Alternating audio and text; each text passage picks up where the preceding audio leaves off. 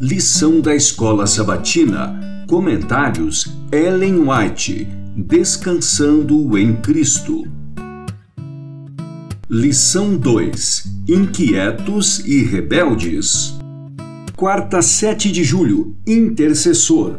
Moisés é o maior de todos os que já lideraram o povo de Deus. Foi grandemente honrado pelo céu, não pela experiência que havia obtido na corte egípcia, mas porque era o mais manso dos homens. Deus conversava com ele face a face, como alguém fala com seu amigo. Se os homens desejarem ser honrados por Deus, que sejam humildes. Os que levam avante a obra de Deus devem se distinguir de todos os outros pela humildade.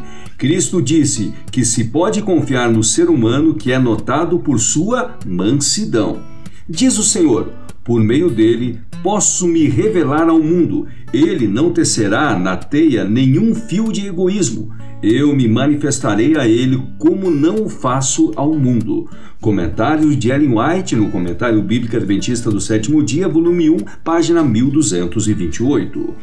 Quando Moisés ouviu o povo chorando à entrada de suas tendas e as famílias se queixando por toda a parte, isso lhe desagradou. Apresentou ao Senhor as dificuldades de sua situação e o espírito insubmisso dos israelitas, bem como a posição em que Deus o colocara em relação ao povo, a de um pai solícito que devia tornar seus próprios os sofrimentos do povo.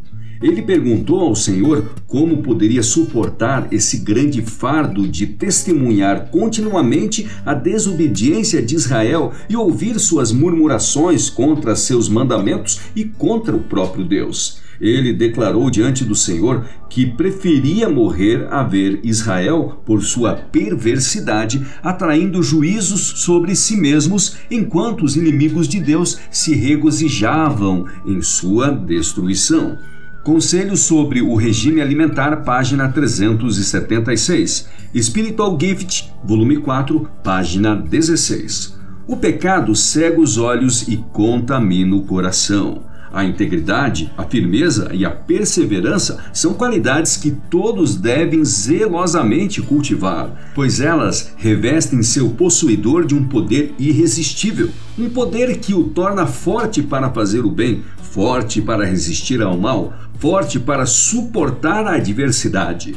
É aí que a verdadeira excelência de caráter resplandece com maior brilho. Deus nos deu as faculdades intelectuais e morais que possuímos, mas toda pessoa é, em grande medida, o arquiteto do próprio caráter.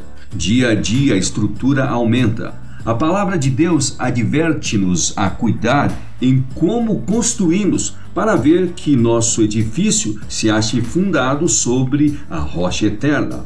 Aproxima-se o tempo em que a obra que fazemos se revelará tal qual é. Agora é o tempo de todos cultivarem as faculdades que Deus lhes deu, a fim de formarem caráter que seja útil aqui e tenham uma vida mais elevada no porvir. Todo ato da vida, por mais insignificante, tem sua influência na formação do caráter.